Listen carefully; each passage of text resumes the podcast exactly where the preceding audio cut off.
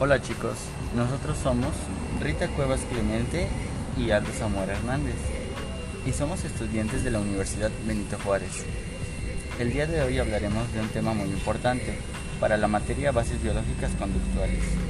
El tema a abordar será neurotransmisores y explicaremos un par de estas. A, con- a continuación mi compañera Rita dará una breve introducción al tema. Bien, ahora les daré una pequeña definición de qué es un neurotransmisor.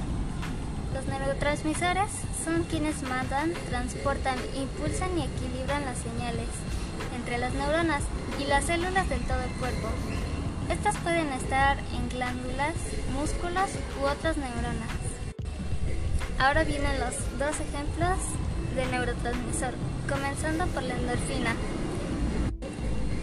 La endorfina es un neurotransmisor que bloquea o reduce las señales de dolor.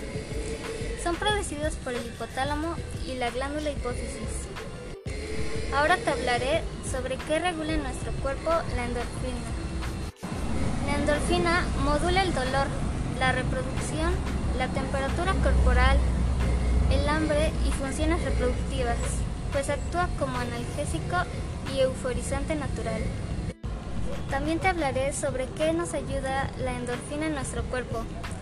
Pues la endorfina tiene varias funciones, como es el ayudar a superar las adicciones, ofrecen alivio de la depresión o la ansiedad, protegen al corazón del estrés y aumentan el sueño por las noches y la sensación de alerta por la mañana.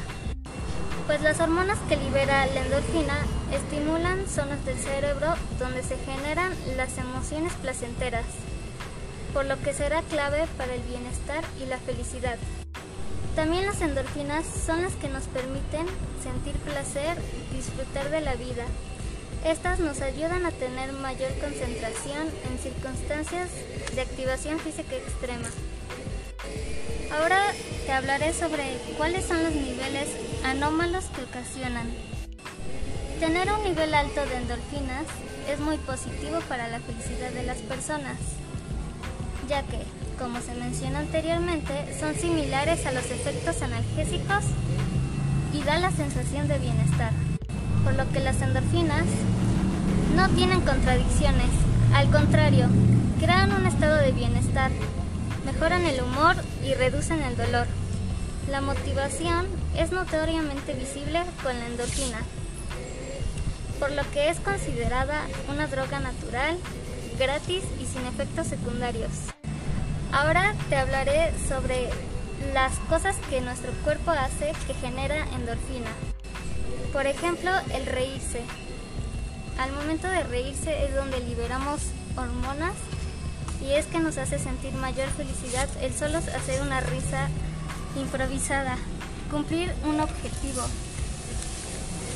mantener relaciones sexuales, el ejercicio físico, relajarse, el contacto físico, por ejemplo las caricias, los besos y masajes, el comer y el enamorarse. También el dormir genera endorfinas. Aunque si existe una gran cantidad de endorfinas, puede convertirse en una situación adictiva buscando situaciones de riesgo de manera intencionada. Bueno chicos, para esto les voy a hablar yo sobre la serotonina y les he venido formulando algunas preguntas. La primera pregunta a tratar es, ¿qué regula en nuestro cuerpo la serotonina? La serotonina se considera un neurotransmisor y es la responsable de mantener en equilibrio nuestro estado de ánimo, que se sintetiza a partir de la transformación de aminoácido, triptofano. De igual manera, cumple otras funciones como son regular el apetito, causando la sensación de ansiedad, también como es la temperatura corporal, corporal y regular el apetito sexual. Para esto también les he venido formulando esta pregunta, ¿cuáles son los niveles anómalos que ocasionan? Demasiada serotonina causa signos y síntomas que pueden variar de leves temblores, diarrea, a graves, rigidez muscular y fiebre, y convulsiones. El síndrome de serotonina grave puede causar la muerte si no se trata. El síndrome de serotonina puede ocurrir cuando aumentan la dosis de ciertos medicamentos o cuando agregas un nuevo medicamento a tu régimen, algunas drogas ilegales y suplementos alimenticios. También están asociados con el síndrome de serotonina. Las formas más leves del síndrome de serotonina pueden desaparecer al cabo de un día de, de suspender los medicamentos que causan los síntomas y algunas veces después de tomar medicamentos que bloquean la serotonina. Bueno, muchas gracias por haber tomado un poco de su tiempo para poder escucharnos. Nosotros somos Rita Cuevas Clemente y Aldo Zamora Hernández, esperando que este tema sea de su agrado y